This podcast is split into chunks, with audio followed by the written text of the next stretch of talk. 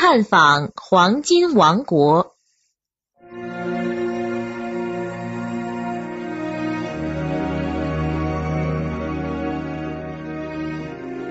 一五九七年，一名西班牙人马尔迪内兹在今日的委内瑞拉及当时圭亚那的丛林里被发现。当时他正身患热病，濒临死亡。这位命在旦夕的陌生人对救他的士兵道出了一段令人难以置信的冒险经历。马尔蒂内兹是在十年前左右。参加了一个西班牙军队组成的探险队，在探险的途中，他被土著印第安人俘虏。印第安人将他带到一个建筑宏伟的城市，那个城市是印加帝国的城市，也就是黄金王国鄂尔德拉多的首都马诺亚。这座城市城墙的内侧有以黄金打造的人行道。神殿和种满羊齿、花草以及用金属装饰的极为精巧的院子。国王和家族开会之前，都要按照惯例先在身上涂抹金油和金粉。马尔蒂内斯指出，他之所以能生还，得力于他的机智，他们才将他释放。但是。为了预防他将王国的秘密泄露出去，所以便把他的眼睛蒙住，带到丛林里，并在他的身边放了许多纪念性的黄金和礼品，以为赠物。然而，很不幸的，马尔蒂内兹偏偏又逢上了另外一族的印第安人，他们没收了他的赠物，仅留下少许不值钱的东西。当马尔蒂内兹被送回军营时，他仍然念念不忘的辩称，由于遭遇了印第安人的偷袭，所以才无法带回证明他的话的证物。类似前述那种有关黄金王国的故事，在十六世纪中叶的欧洲社会中十分流行，也经常是士兵和移民们茶余饭后的话题。在十六世纪初期的数十年间，许多探险家为了找寻传言中的厄尔德拉多王国，不惜千里迢迢的跑到委内瑞拉，从亚马逊河开始做梦想的寻宝。然而，始终都没有人在那片广大的土地上找到任何有关黄金王国的蛛丝马迹。相反，在寻宝当中，却有许多探险队发生了意外，有的是被怀着敌意的印第安人杀死，有的是下落不明。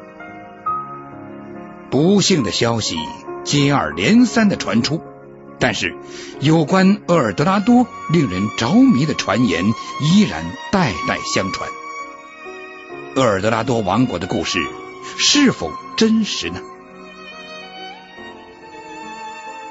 英国的青年才俊与文学家华特罗利听到有关黄金国的传说之后，心中为之神往。尤其是马尔蒂内兹的故事，更使他跃跃欲试。综合各方的资料，这个大金矿一致认为是位于奥里诺科河上游数百公里处，因此罗利决定前往此处寻找大金矿。使它完全归英国所有。心中有了构想的罗莉，便信心十足的向女王报告。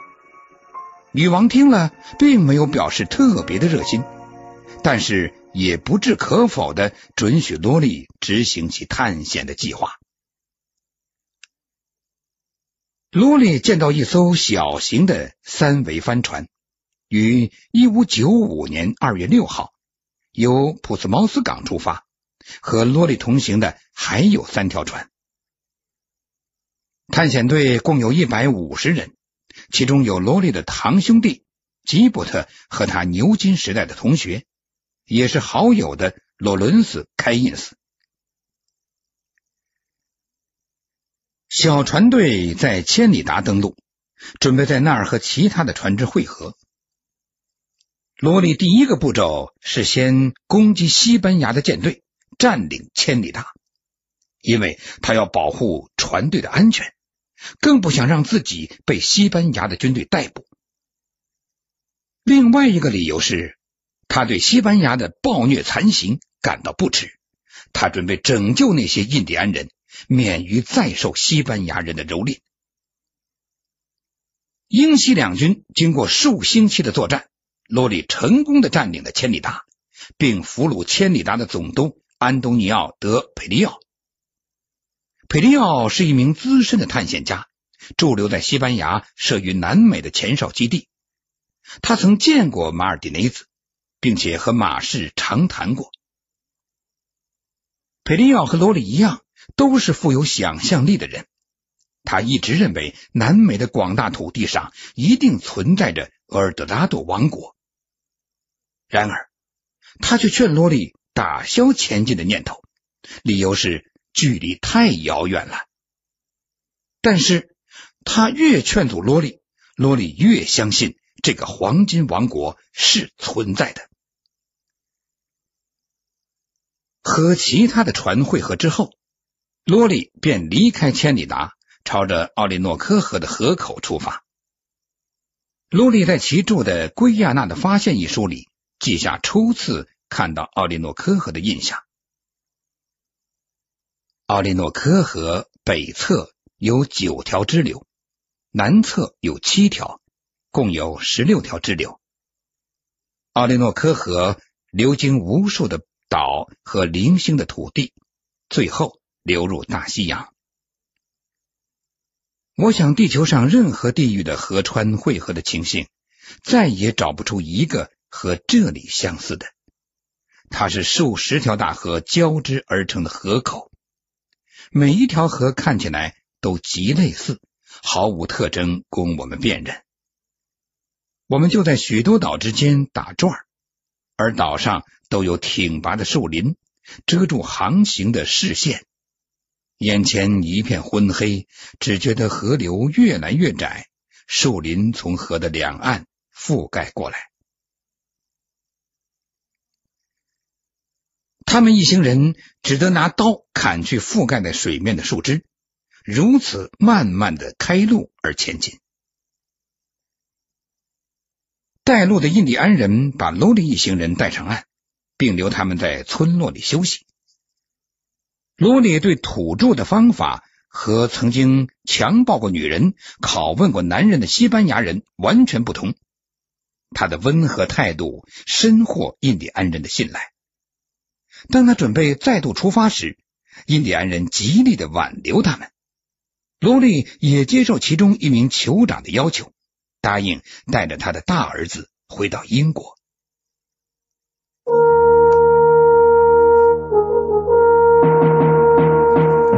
探索古代文明，寻找失去的世界，与外星人全接触，架起我们与先知的桥梁。打开神秘世界的大门，掀开世界神秘的面纱，金谷奇观。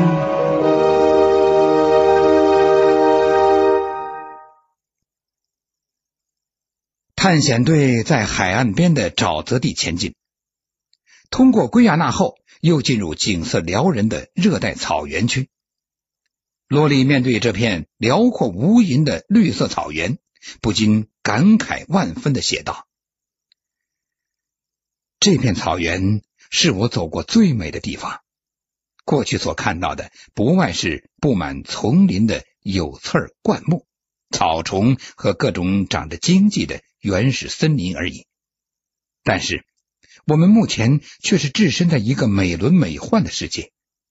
这里有长达三十公里的绿色草地。”也有其他地区可看到的森林，但是这里的一切好像事先被刻意装修过似的，它们的位置都分布的各得其所，犹如一幅细致的艺术品。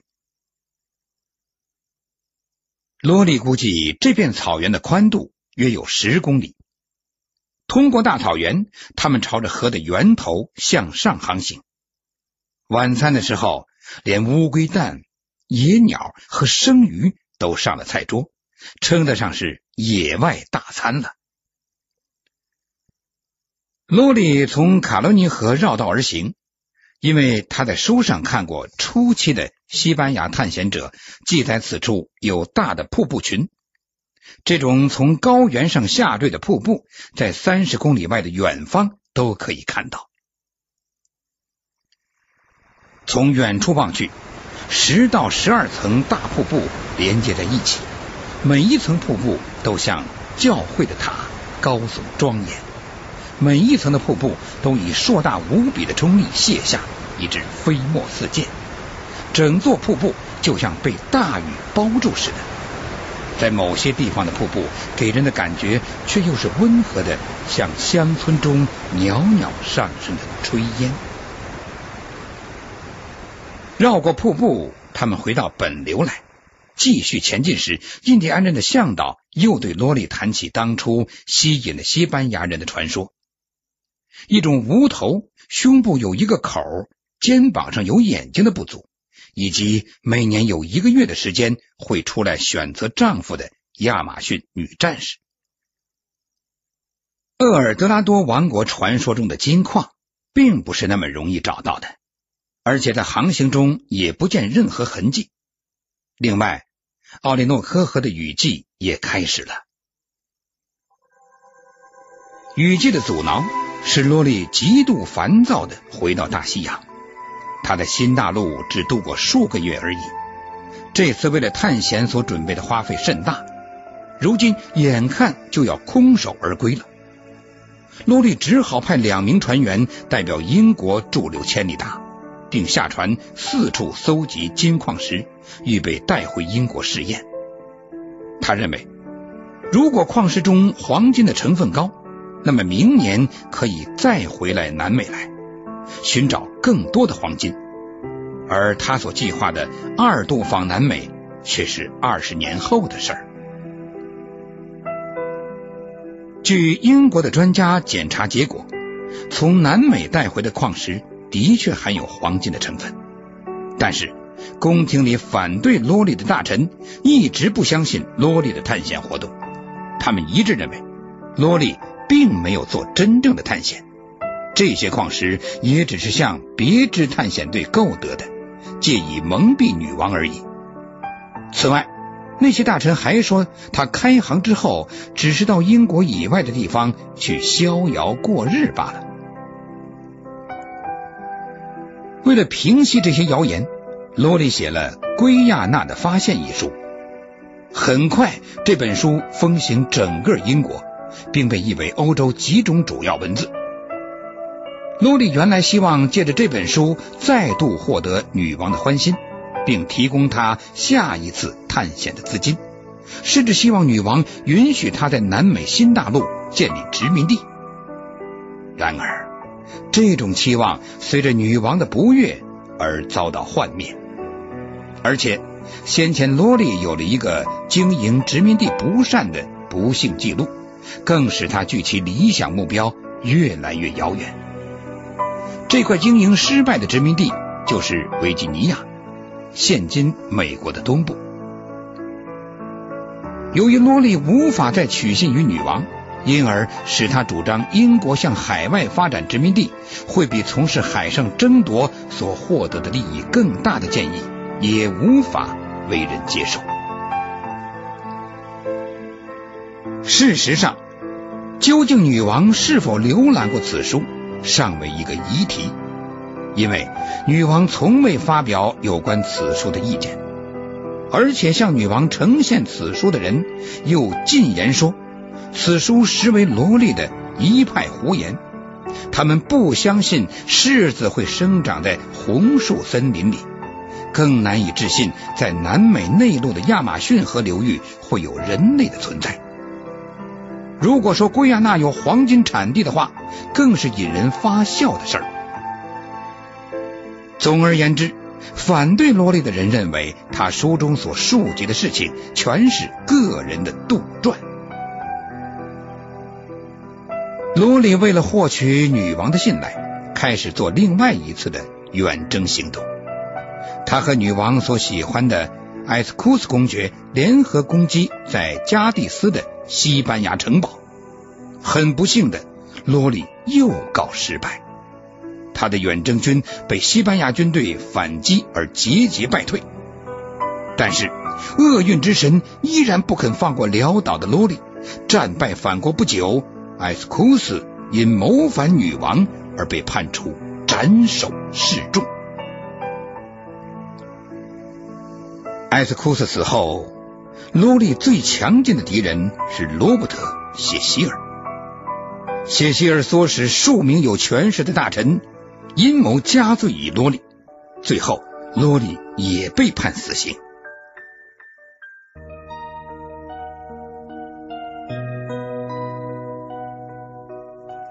您现在收听的是《金谷奇观》。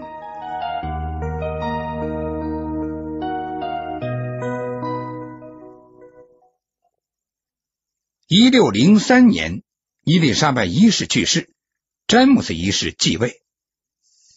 新国王从未见过罗莉，然而重伤之言早已使新国王对他留下恶劣的印象。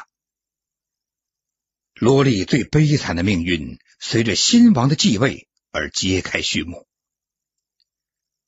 可帕姆公爵图谋颠覆新王朝，不幸。事机败露，被国王派兵镇压。可帕姆被捕。可帕姆平日仇恨罗莉，于是趁机污蔑罗莉曾参与此次的叛国行动。可帕姆向新王谎报，罗莉为了协助叛国的资金，曾远赴西班牙游说政府提供金钱，同时。罗莉以缓和英国对西班牙的敌意行动作为交换的条件，这种莫须有的罪名使罗莉成为万人唾骂的不赦之徒。不久，可巴姆受良心的谴责，宣告撤销对罗莉的污蔑。然而，他的话早已无足轻重。罗莉的敌人认为，有关他叛国的罪证确凿，应该接受议会的审判。于是，在贵族的安排下，罗莉被判叛国罪，待命处死。然而，依据审判的内容，罗莉应是胜方才对。他很巧妙的替自己辩护，逐渐的使民众由激怒。而转变为同情和相信。虽然民众呼吁政府罗莉是无罪的，然而罗莉依然被判死刑，执行的日期定于一六零三年十二月九号。执行当天，詹姆斯戏剧性的下令延缓罗莉和另一位参加叛乱者两人的执行。时年五十一岁的罗莉被带回伦敦塔。一关就是十三年，在无聊单调的灵雨生活里，罗莉潜心著作了第二本探险史。一六一六年，英王贪婪之心远过报复之心，他派了数个海外探险队前往世界各地去寻找财富。罗莉此时才被释放。奉命率领探险队前往圭亚那寻找传说中厄尔德拉多王国的金矿。虽然他被释放，但是并非赦免无罪，而仅是戴罪立功而已。但是，罗莉的二度探险开始很不顺畅。罗莉当时年已老迈，在囚禁期间又一度脑溢血，致使行动不方便，而且。肝病也经常发作，他的身体已十分的羸弱。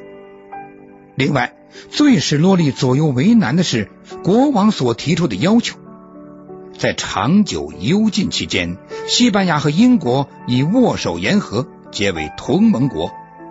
这件事势必会影响洛丽日后的探险活动。当时，詹姆斯一世不时的向昔日是仇敌的西班牙表现出谄谀之色，同时准备让王子和西班牙的公主结婚。因此，热衷英西同盟的英王唯恐罗利和西班牙的海外军发生冲突，而破坏两国的同盟关系，所以命令罗利不可与西班牙发生摩擦。罗利二度探险的任务。是要在西班牙宣布主权归于西班牙的殖民地上寻找黄金，而且他在寻找时不能做出任何有违西班牙的敌对行为，即使是西班牙先开枪挑战，英军也绝不可以还击。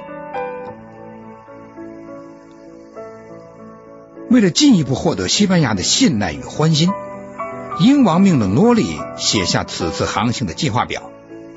暗中将这份关系全队生命安全的计划表抄本交给西班牙驻伦敦大使。西班牙驻伦敦的大使贡德马尔对罗利以前对付西班牙的种种行为始终耿耿于怀。这次既然知道罗利的航行路线，除了事先设下陷阱以便消灭罗利一行人外，又在英王面前。蓄意对多利此次前往南美探险的行动做了不利的抨击，屡遭不幸的多利悲痛的结束了航程。就在罗利回航英国的途中，孔德马尔大使向英王提出坚决的要求，希望英王伊丽莎白把罗利处以绞刑以示惩戒。然而，伊丽莎白拒绝了西班牙大使的要求，但是。一些与罗莉为敌的朝臣再度以叛国罪告发罗莉，罗莉最终还是敌不过命运之神，被带上断头台，结束了他的一生。